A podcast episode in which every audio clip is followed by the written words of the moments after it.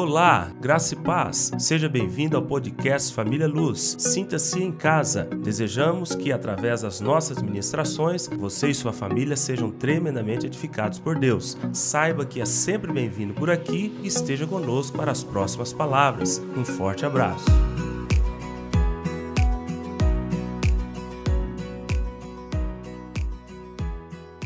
Hoje eu quero trabalhar com uma disciplina espiritual e eu sei que hoje talvez seja uma novidade para os nossos visitantes, mas eu creio que você vai aprender isso também, que é importante. No mundo eles chamam de dieta, chamam de jejum intermitente, chamam de muita coisa. Mas nós aqui só chamamos de jejum. E eu gostaria de hoje fazer algumas considerações gerais sobre jejum, porque nós iremos ter um jejum no mês que vem. Eu gostaria que pelo menos esse grupo que aqui estiver, está, possa fazê-lo com um pouco mais de revelação. E o texto que nós iremos é, basear as nossas considerações está no Evangelho de Mateus, capítulo 6. Nós iremos ler do versículo 16 ao versículo 18, um pequeno trecho, que é o próprio Senhor Jesus que está fazendo essas considerações. Nós só vamos dar uma esticada nessas explicações de Jesus para que nós possamos contextualizar com ah, os nossos dias de hoje. Evangelho de Mateus, capítulo 6, versículo 16 ao versículo 18, e o tema dessa palavra são considerações gerais sobre o jejum. O Senhor Jesus diz: Quando jejuardes, não vos mostreis contristados, como os hipócritas, porque desfiguram o rosto com o fim de parecer aos homens que jejuam. Em verdade vos digo que eles já receberam a recompensa. Tu, porém, quando jejuares, unge a cabeça e lava o rosto, com o fim de não parecer aos homens que jejuas, e sim ao teu pai em secreto. E teu pai que vê em secreto te recompensará. Posso ouvir amém? Não é somente um, um, você parar de comer. Não é o propósito do jejum não é você fazer uma, uma um descanso digestivo. Jejum ele é uma disciplina espiritual que tem as suas respostas. O problema é que nós temos na igreja de hoje, quando eu falo igreja, igreja em geral, nós temos aqueles que mistificam demais o jejum e aqueles que desprezam demais o jejum. E no meio dessas duas extremidades, tem aqueles que não são nem cristãos e usam do jejum por benefício somente natural. Você vai ver os nutricionistas de hoje, está agora na moda o tal de jejum intermitente. Não vou explicar, é uma coisa muito simples de fazer, mas ah, descobriram, nossa, agora parece que descobriram o Brasil. Então nós queremos quebrar o misticismo que as pessoas têm com relação ao jejum. Mas também queremos ir frontalmente contra aqueles que acham que não precisam jejuar mais. Ah, estou no período da graça, pastor.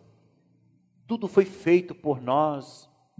Esse negócio de que as pessoas lá do, do, do grupo místico fala que tem que pagar um preço, que tem que fazer isso, tem que fazer aquilo para ter a bênção de Deus. Isso aí é, já passou. Eu não estou na lei, eu estou na graça. Sim.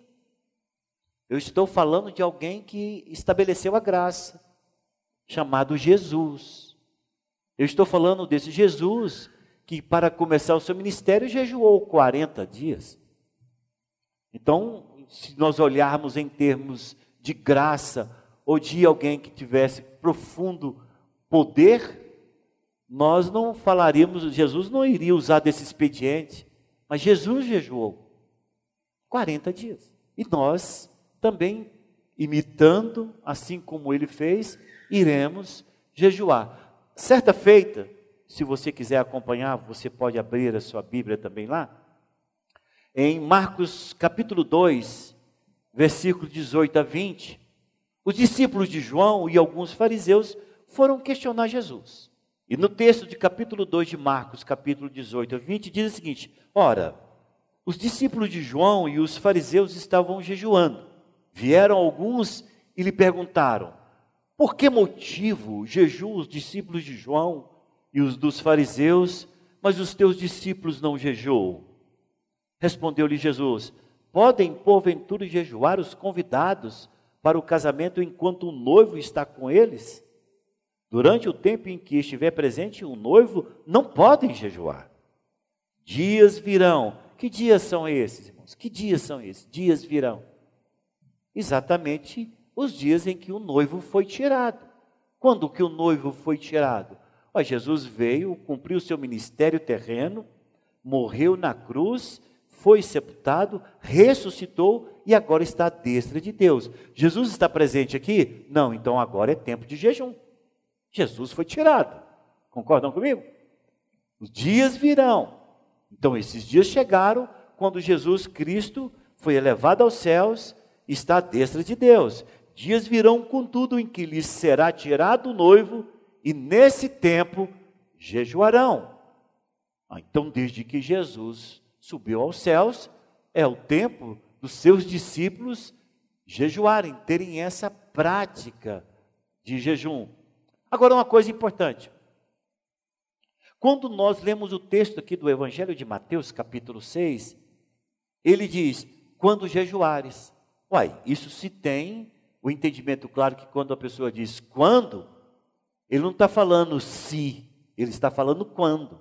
Ele não está dando a opção da pessoa falar, ah, ele falou se quiseres, ou se quando, se, se jeju, jejuares, façam assim. Não, ele falou quando jejuares. Ele está tendo a expectativa de que os seus discípulos irão usar desta prática. Quando jejuares, não fareis como os hipócritas. A expectativa de Deus com relação aos seus discípulos, em que nos seus momentos finais ele dá sua ordem aos apóstolos, dizendo: Ide pregar o evangelho a toda criatura, ensinando-os a guardar o que eu vos tenho ensinado. Isso significa que nós temos também o nosso tempo, no nosso, no nosso tempo, a, a disposição, essa disciplina espiritual, e que nós notamos pelas palavras de Jesus que ele espera que os seus discípulos usem dessa prática do jejum. Então é importante você compreender que o jejum é uma disciplina espiritual dada aos discípulos de Jesus era uma prática muito comum no Velho Testamento, mas que passa para o, período da graça, passa para os discípulos de Jesus e que ele deseja e ele espera que os seus discípulos usem dessa prática para crescerem, para terem muito maior entendimento a respeito dos valores espirituais e das revelações importantes que o jejum pode trazer. Então veja, o jejum ele foi deixado para nós, o Senhor tem essa expectativa e o jejum ele não pode ser usado somente para é, turbinar as nossas orações de petição, porque geralmente as pessoas falam o seguinte: não, o jejum eu uso sempre para é, dar uma força, uma, uma, um dínamo, um poder maior às minhas petições. Né? A gente lança ah, o, o, período de jejum, às vezes, em períodos de crise, porque nós precisamos de interceder urgentemente, ou por uma cidade, ou por nossa igreja, ou por uma, uma pessoa que precisa muito daquilo que possa favorecê-la a partir da oração que se faça no jejum. Mas a gente compreende, e eu tenho textos aqui que eu achei muito pertinente nós incrementarmos um pouco mais sobre o entendimento a respeito do jejum. E agora, nesse texto, eu gostaria que você me acompanhasse, lendo comigo Lucas capítulo 2, versículos 36 e 37. Evangelho de Lucas, capítulo 2, versículo 36 e 37. Diz assim: Havia uma profetisa chamada Ana, filha de Fanuel, da tribo de Azer, avançada em dias, que vivera com seu marido sete anos, desde que se casaram, e que era viúva de 84 anos. Pensa numa senhora idosa. Esta não deixava o templo. Irmãos, olha que coisa tremenda. Não sei se você já viu essa conciliação com jejum. Adorava noite e dia em jejuns e orações. Opa, peraí. O jejum não é só para pedir a Deus, ficar pedindo, não.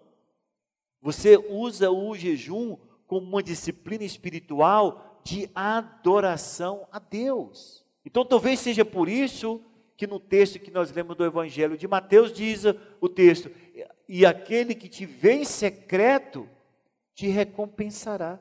Porque, irmãos, a adoração atrai o fluir de Deus na nossa vida. A adoração atrai o poder de Deus em nossas vidas. A adoração atrai o favor de Deus em nossas vidas. E aqui no texto que nós abrimos do Evangelho de Mateus diz: E sim ao teu Pai em secreto e teu pai que vê. Por que, que não está escrito te escuta? Não, ele diz, e o teu pai que vê em secreto te recompensará. É, é, é a presença ali não é uma presença de ouvidos, ali é uma presença dos olhos de Deus. Então é o Helder no jejum, ele adorando a Deus, e o Senhor sentado aqui olhando para ele. Talvez nem importando com as palavras difíceis ou palavras simples, mas olhando a atitude dele, a postura disciplinar dele em adorar o Senhor, e isto somado à abstinência de alimentos. Porque esta mulher, ela teve o privilégio de ver Jesus. Esta mulher, ela teve o privilégio de ver a graça.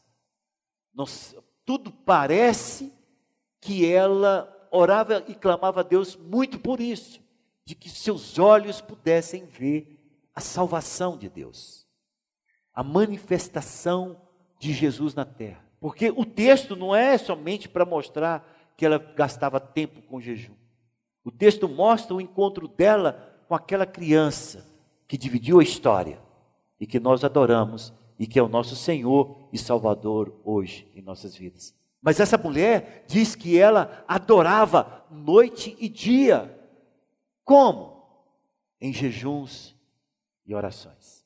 Então, o jejum, ele não é somente um instrumento que Deus permite nos usar para turbinar as nossas orações de petições. Não, ele é um instrumento que nos permite prestar uma verdadeira adoração a Deus.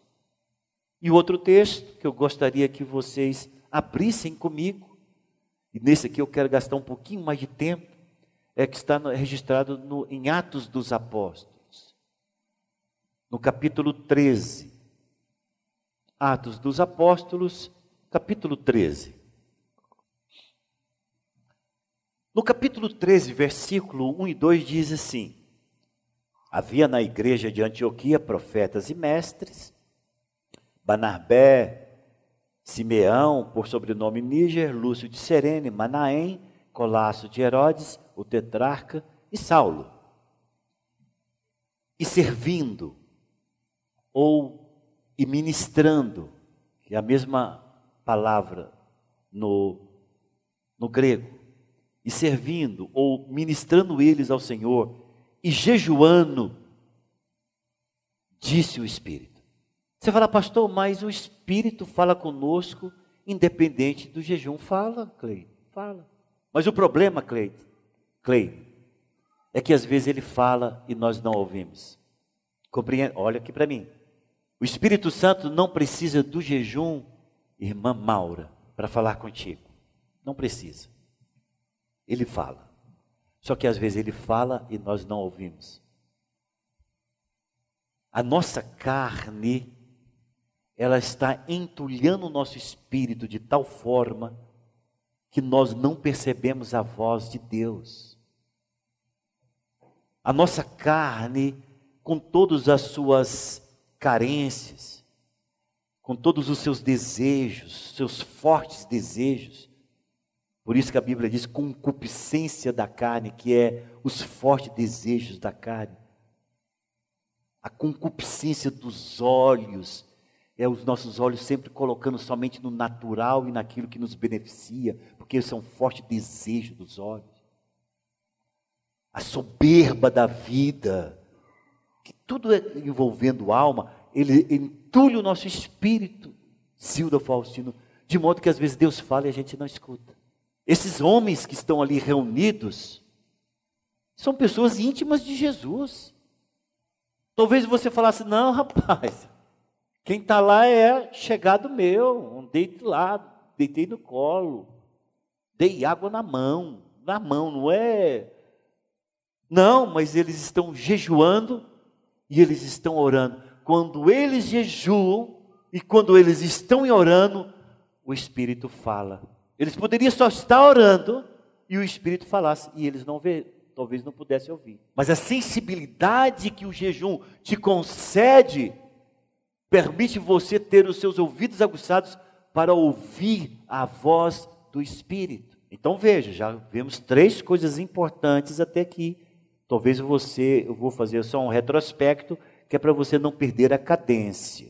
Primeiro, Deus tem a expectativa de que seus filhos jejuem.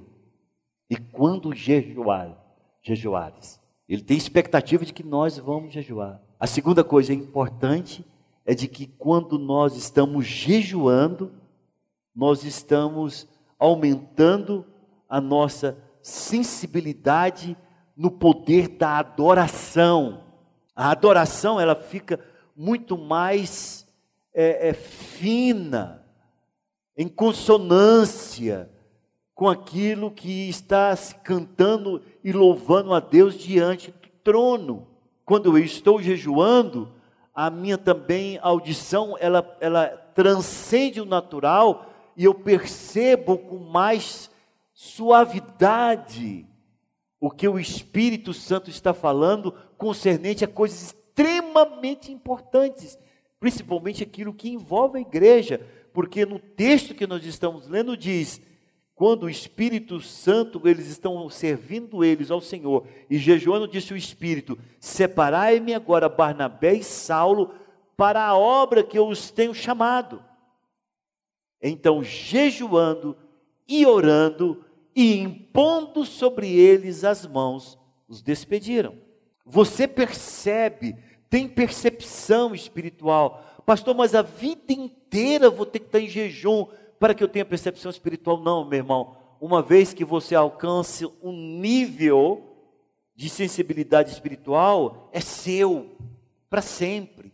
E esse nível vai aumentando gradativamente. Jesus, depois de ter passado com Pedro, Tiago e João uma noite maravilhosa, em que os céus descem naquele monte, aparece Moisés e Elias conversando com Jesus. Quando eles chegam ao pé do monte, está um, um alvoroço, porque foi trazido uma, uma, um jovem que ficava possesso, só que os, os discípulos de Jesus não conseguiram expulsar o demônio. E aí ele falou: O que está acontecendo? Chega alguém e fala: Olha, foi trazido aí o, um jovem possesso e seus discípulos não conseguiram expulsar. A primeira censura de Jesus, ou geração incrédula. Então, o que, que Jesus, desde o momento em que se envolve com relação a essa situação da libertação com aquele garoto, ele está querendo ensinar aos seus discípulos? Incredulidade. E depois de muito falar, explicaram tudo, Jesus expulsa aquele demônio, mas os seus discípulos em particular perguntam para ele, Senhor, assim, nossa, estou constrangido demais, Jesus. Por quê? O que, que foi? Por que, que nós não conseguimos expulsar ele? Ele falou, porque essa casta você não expulsa se não for com oração e jejum. Quem vai jejuar? O endemoniado? Claro que não. É quem vai exercer a autoridade. Agora eu pergunto para você: jejum tem poder para expulsar demônio? Não, irmãos. Antes que você responda assim. Jejum não tem poder para expulsar demônio. A única autoridade que nós temos para expulsar demônio é na autoridade do nome de Jesus. Então, jejum não tem poder para expulsar demônio. Mas por que, que Jesus fala que a oração e jejum é importante? Porque, irmão, vou colocar na mesma ordem que está lá. Porque a oração no jejum te leva a ter a percepção da autoridade que você tem no nome de Jesus. Os meninos do grupo Resgate sabem disso. Por que, que eles levam as pessoas que fazem um curso do grupo Resgate com eles em como se fosse um laboratório, né? Um estágio, Cá para você ver como é que é. Porque no momento em que aquele novinho na fé está vendo aquele que é mais experimentado expulsar demônio, ele vai adquirindo coragem, ele vai adquirindo fé, que ele tem autoridade, ele sabe que é no nome de Jesus. E depois você deixa ele, ele vai fazer aquela obra de libertação sem nenhum problema, porque ele creu, ele viu, ele testificou que a autoridade do nome de Jesus faz isso. Mas não é nem o ensino e não é nem o jejum. O que vai dar à pessoa o entendimento claro de que qualquer caça de demônios tem que ser expulso na autoridade do nome de Jesus, talvez seja a necessidade de jejuar para que ele possa ter revelação da autoridade que ele tem em Deus. Porque a exortação inicial é falta de fé incredulidade. Então o Senhor nos mostra, através desses contextos, em que a palavra jejum é citada, de que na realidade o jejum é um instrumento poderoso espiritual, instrumento. Ele não é poder, ele é um instrumento que me dá o entendimento de que eu posso adorar de maneira clara, revelada, poderosa em Deus, Ele, Ele me dá a posição de eu galgar uma sensibilidade muito maior daquilo que eu sou em Deus e daquilo que Deus é para mim. Eu consigo ouvir mais a voz de Deus nas direções que eu preciso tomar. E além disso tudo, eu uso o jejum para as minhas necessidades pessoais. Eu preciso de alguém que precisa de uma, de uma, uma, uma direção clara. Eu posso interceder por essa pessoa em jejum? Interessante porque o texto que eu vou ler com vocês, eu vou explicar ele porque eu não vou ler todo o texto. Davi está fazendo uma oração a Deus e dizendo o seguinte: Senhor, julga minha causa, porque esses que eu estou colocando diante do Senhor, quando precisaram de mim, quando eu via que eles estavam doentes, quando eu via que eles estavam precisando, eram meus amigos, eu, eu jejuava por eles. Agora, eles, em troca de tudo aquilo que eu fiz em benefício deles, eles estão fazendo meu mal, o mal para mim. Eu só quero mostrar dentro desse contexto, eu não quero explicar essa demanda de Davi, mas eu quero mostrar para vocês que era a prática de Davi Benelúcio era amigo de Davi. Benelúcio estava passando necessidade. Davi não falava nada para Benelúcio. Davi era jejuar por ele, para que ele pudesse ter a solução. Não precisava falar para, olha, mano, eu abri um jejum. Porque tem gente que gosta disso, né? Olha, Benelúcio, eu abri um jejum ao teu respeito. Eu abri um jejum é, por, para interceder por você. Para que isso? Isso aí já é hipocrisia. Davi, então, está dizendo isso. Se você quiser me acompanhar, está lá no Salmo de número 35, versículo de número 13.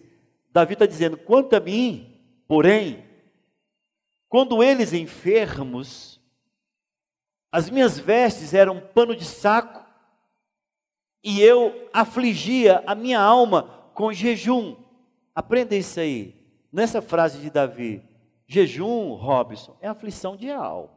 Você fala, pastor, por que, que eu fico tão mal-humorado quando eu estou jejuando? Porque você está afligindo a sua alma. Ela precisa de ela precisa de ser domesticada. A pessoa chega para mim e fala, pastor, por que, que eu fico tão irado com qualquer coisinha quando eu estou de jejum? É exatamente isso aí que você está tratando. É isso aí, essa ira que está escondida dentro da tua alma e que quando você começa a afligir ela, é, toda essa sujeira vai saindo para fora. É para você entrar em crise, entendeu? Você entra em crise e fala: Meu Deus, que vergonha. Senhor, me limpa disso, me tira essa, essa ira, me tira esse mau humor. É exatamente, pastor, quando que isso acontece? Quando você tem o um jejum e você aflige a sua alma. E Maura, as pessoas que estão expertas em tirar a tua paciência vão aparecer tudo no dia. Você fala, mas peraí, o que, que, que, que eu fiz? Eu chutei o inferno? O que, que foi? Os capetas vieram tudo atrás de mim. mas não é. É porque você, quando você entra para um jejum, você entra para uma disciplina espiritual, tudo é espiritual.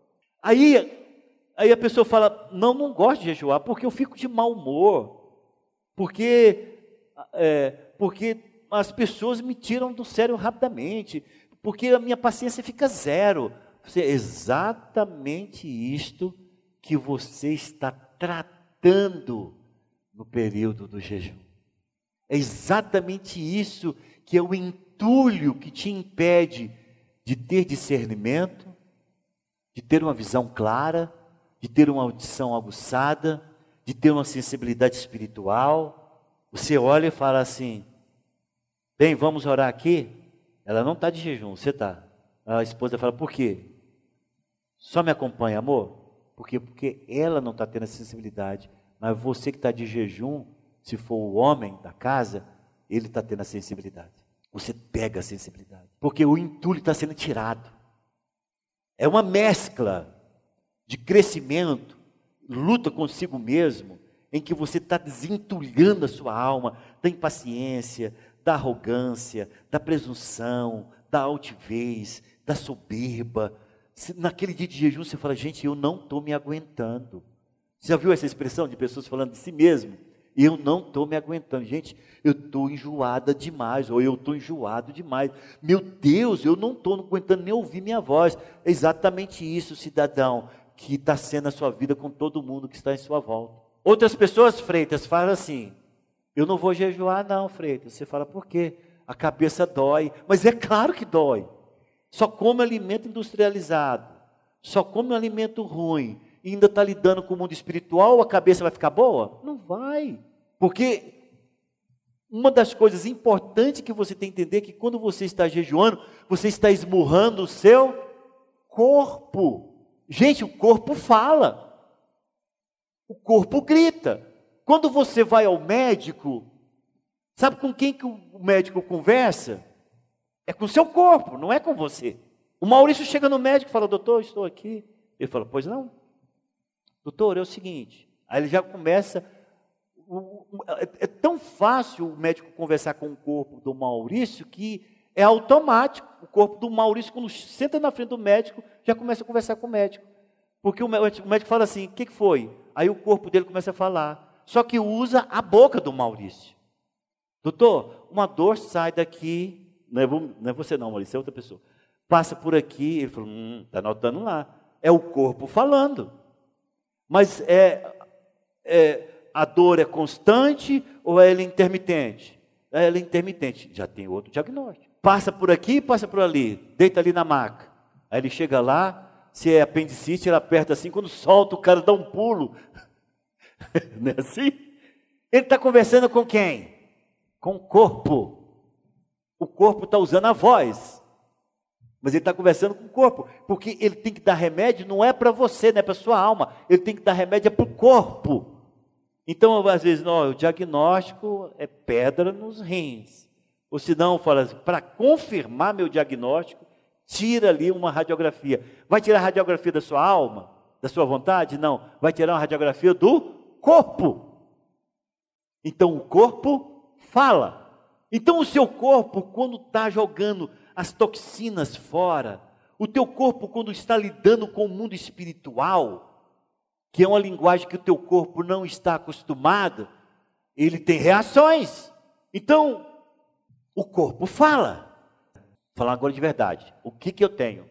Eu posso conversar com a pessoa e ela tentar de todas as formas me enganar que ela não está opressa, eu sei. É impressionante, porque o meu corpo fala. Vou mostrar para vocês. Eu chego para uma pessoa, estou conversando com ela. É, se ela está oprimida, ela vai se distanciando de mim. Sabia? Gente, é a primeira vez que eu falo isso na minha vida. Eu preciso contar. Meu corpo fala. Quando eu estou olhando para uma pessoa e ela começa a se distanciar da minha frente, assim, ó, é um, é um, é um golpe ótico. É só eu que estou vendo. Ela está opressa. Ela está falando, ela está contando sobre o espetáculo de, de ter andado de bicicleta. Eu falo, não é isso que ela quer falar. Ela está opressa. Por quê? Porque ela vai saindo da minha frente assim, ó. E não adianta eu desviar olhar, eu mudar, piscar, porque é a linguagem que o meu corpo entende de como me falar fisicamente de que eu estou lidando com a opressão que está na minha frente. 36 anos, dessa mesma forma. Então ninguém, ninguém, ninguém nunca me enganou. Nunca. Não tem jeito. Se não é natural, se não é espiritual, é natural.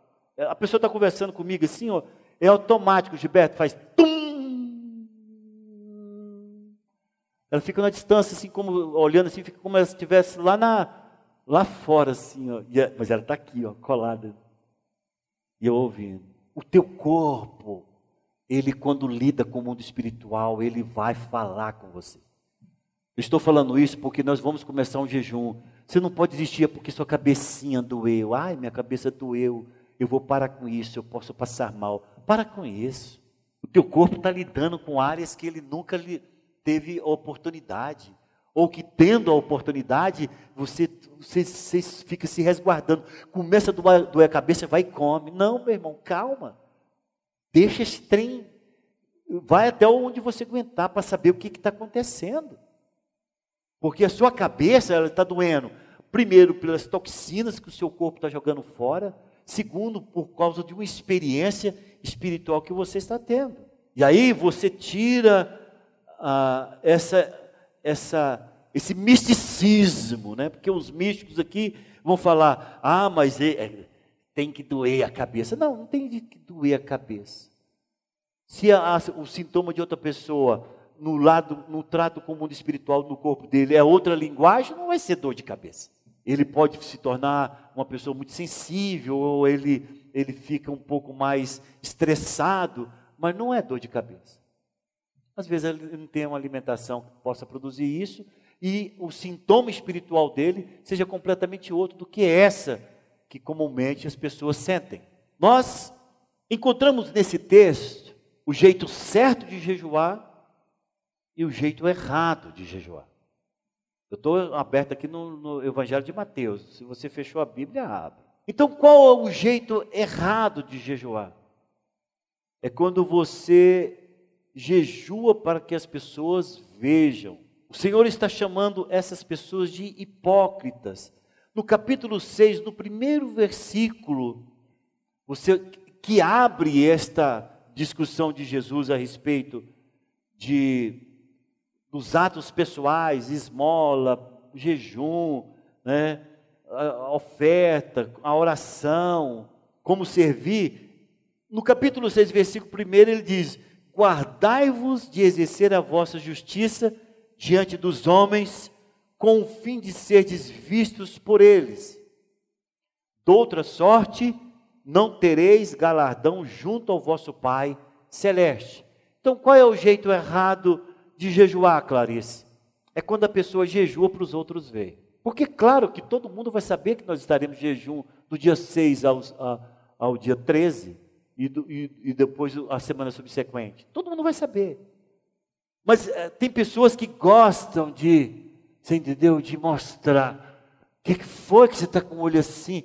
Ah, menina, estou num jejum pesado. Acabou. Pode comer. Não vai, vai ganhar nada. Porque o Senhor fala claramente: não vai ganhar. O que você tinha que ganhar já ganhou ali no momento em que a pessoa falou: coitada, né? É, vai ganhar só os ganhos naturais. Nossa, fulana jejua, Nossa, fulano está pagando um preço, menina, já ganhou. Só vai ficar no campo do elogio natural. Essa é a maneira errada de jejuar. É a maneira em que a pessoa quer mostrar para os outros o tanto que ela é espiritual, o tanto que ela pode é, é, ser superior a ela, porque ela não dá conta e eu dou. Esse é o jeito errado. Existe uma passagem bíblica lá no Evangelho de Lucas, capítulo 18, versículo 12, em que as pessoas usam essa referência para dizer, tá vendo? Eu nem quero jejuar, porque esse aqui é o, é o jejum que eu, que eu não quero fazer. Aí não jejuo nem de um jeito nem do outro. Porque lá está o fariseu e o publicano orando. O fariseu está botando a mão no peito, dizendo que pode fazer isso. E no versículo 12 diz: Jejuo duas vezes por semana e dou o dízimo de tudo quanto ganho. Mas você não vê Jesus falando que é errado jejuar. Você vê Jesus exortando a altivez, a presunção, a hipocrisia. Mas você não vê ele condenando o jejum. Porque o jejum é exatamente o contrário, é o quebrantamento da altivez, da presunção, da soberba. O jejum é o contrário. Então, por isso que aqui no capítulo 6 do Evangelho de Mateus, ele diz: Isso é em secreto, isso é você e Deus. Aqui na igreja todo mundo sabe que está todo mundo jejuando, mas lá no seu trabalho, você não precisa chegar lá, gente, não me ofereça um café hoje. Aí fica esperando, tomara que ninguém fala nada. Mas aí sempre tem alguém que fala, por que fulano? Porque eu estou pagando um preço. A palavra mais errada que eu acho com relação ao jejum. Porque ninguém paga um preço. O preço já foi pago. O jejum vai te abrir os olhos claramente para a herança que você já tem em Cristo Jesus, que já lhe foi dado na cruz do Calvário. Você não faz jejum que é para mover a mão de Deus. Kennedy Haig fala isso muito claramente, fala, olha, o jejum não muda Deus. O jejum muda você. O nosso Deus é o que era, o que é e o que há de vir, o Todo-Poderoso, não mudará, ele é o mesmo eternamente. Jejum não muda Deus. O que, que se muda no jejum? Você, que não enxergava e começa a ver, que não ouvia e passa a ouvir, que não via e passa a perceber no mundo espiritual com outra ótica, com outro olho. É isso que o jejum vai fazer. Então, irmão, tire essa palavra, vou pagar um preço. Por que fulano que você não está comendo? Para pagar um preço, meu irmão. Não, irmão, você não está pagando um preço. O jejum que você está fazendo é para o seu próprio benefício.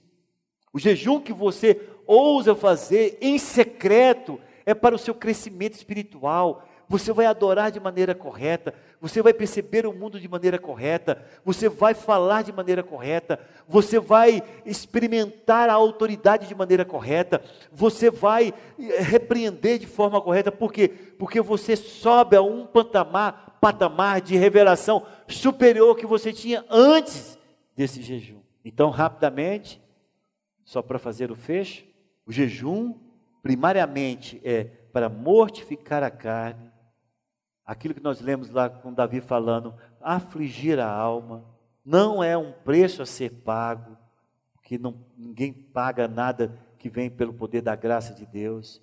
E ele não é mágico. Quero finalizar com isso. Ele não é mágico. Só em palavras gerais, pela pergunta da Maura. Eu não daria conta de especificar todo tipo de jejum. Irmão, faça o jejum que você consegue fazer. Se você tirar o café da manhã, você vai ver que é o mesmo encargo e revelação espiritual que outra pessoa que está fazendo de 24 em 24 horas. Então, cada um sabe o jejum que pode fazer e a maneira que pode fazer. Não existe o Senhor dizendo, eu exijo de você esse jejum. Não tem isso. Às vezes, uma calamidade te tira até a fome. Você para de comer assim naturalmente, dada a circunstância. Mas o jejum, cada um tem o seu. Quem tiver dificuldade de jejuar como a gente faz, você me procura, nós vamos juntos procurar um meio termo. Voltando então, o jejum não é mágico, não é varinha de condão. O jejum é algo que realmente é, produz o favor de Deus, na direção de Deus, quando nós temos a revelação daquilo que somos e daquilo que temos em Deus. E eu encerro lendo esse texto. Por favor, abra sua Bíblia em Isaías 58 comigo. Isaías 58, fecha com esse texto, quase que autoexplicativo. A partir do versículo de número 3, dizendo: Por que jejuamos nós e tu não atentas para isso? Por que afligimos a nossa alma e tu não levas em conta? Aí vem a resposta. Eis que no dia em que jejuais, cuidai dos vossos próprios interesses e exigis que se faça todo o vosso trabalho. Eis que jejuais para contendas e rixas, e para ferir descompunho iníquo. Jejuando assim como hoje, não se fará ouvir a vossa voz no alto. Seria, este o jejum que escolhi? Que o homem um dia aflige sua alma, incline sua cabeça como um junco e estenda debaixo de si o pano de saco e cinza? Chamarias tu a este jejum e dia aceitável ao Senhor? Porventura não é este o jejum que eu escolhi, que solte as ligaduras da impiedade, desfaça as ataduras da servidão, deixe livres os oprimidos e despedaços todo o jugo? Porventura não é também que repartas o teu pão com o faminto e recolhas em casa os pobres desabrigados, e se vires o nu, cubras e não te escondas no, do teu semelhante? Então romperá a tua luz como a alva, e a tua cura brotará sem detença. A tua justiça irá diante de ti, e a glória do Senhor será a tua retaguarda. Então clamarás, e o Senhor te responderás. Gritarás por socorro, e ele dirá: Eis-me aqui. Se tirares do meio de ti o jugo, o dedo que ameaça e o falar injurioso, e se abrires a tua alma faminto e fartares a alma aflita, então a tua luz nascerá nas trevas e a tua escuridão será como o meu dia. O Senhor te guiará continuamente, fartará a tua alma até em lugares áridos e fortificará os teus ossos. Serás como um jardim regado e como um manancial cujas águas jamais faltam. Posso ver amém? Então não é mágica, você não faz um jejum que é para produzir alguma coisa a Deus. A sua atitude, o seu comportamento, a sua a maneira como você aflige a sua alma, a maneira como você responde a Deus, como percebe o favor de Deus, como vê a revelação de Deus, a maneira como você discerne as coisas espirituais, o entendimento claro de que você não está querendo forçar a Deus a nada, pelo contrário, você só quer perceber o que Deus está falando ao seu respeito e você ouvir com entendimento, com revelação, com clareza, e é isso que nós queremos buscar no nosso jejum. E eu te convido a participar do nosso jejum, e é claro, vamos trazendo cada dia do nosso jejum um pouco mais de esclarecimento, tanto sobre aquilo que nós estamos fazendo, como aquilo que nós queremos trazer naqueles dias para a glória do nome do Senhor. Posso ver amém?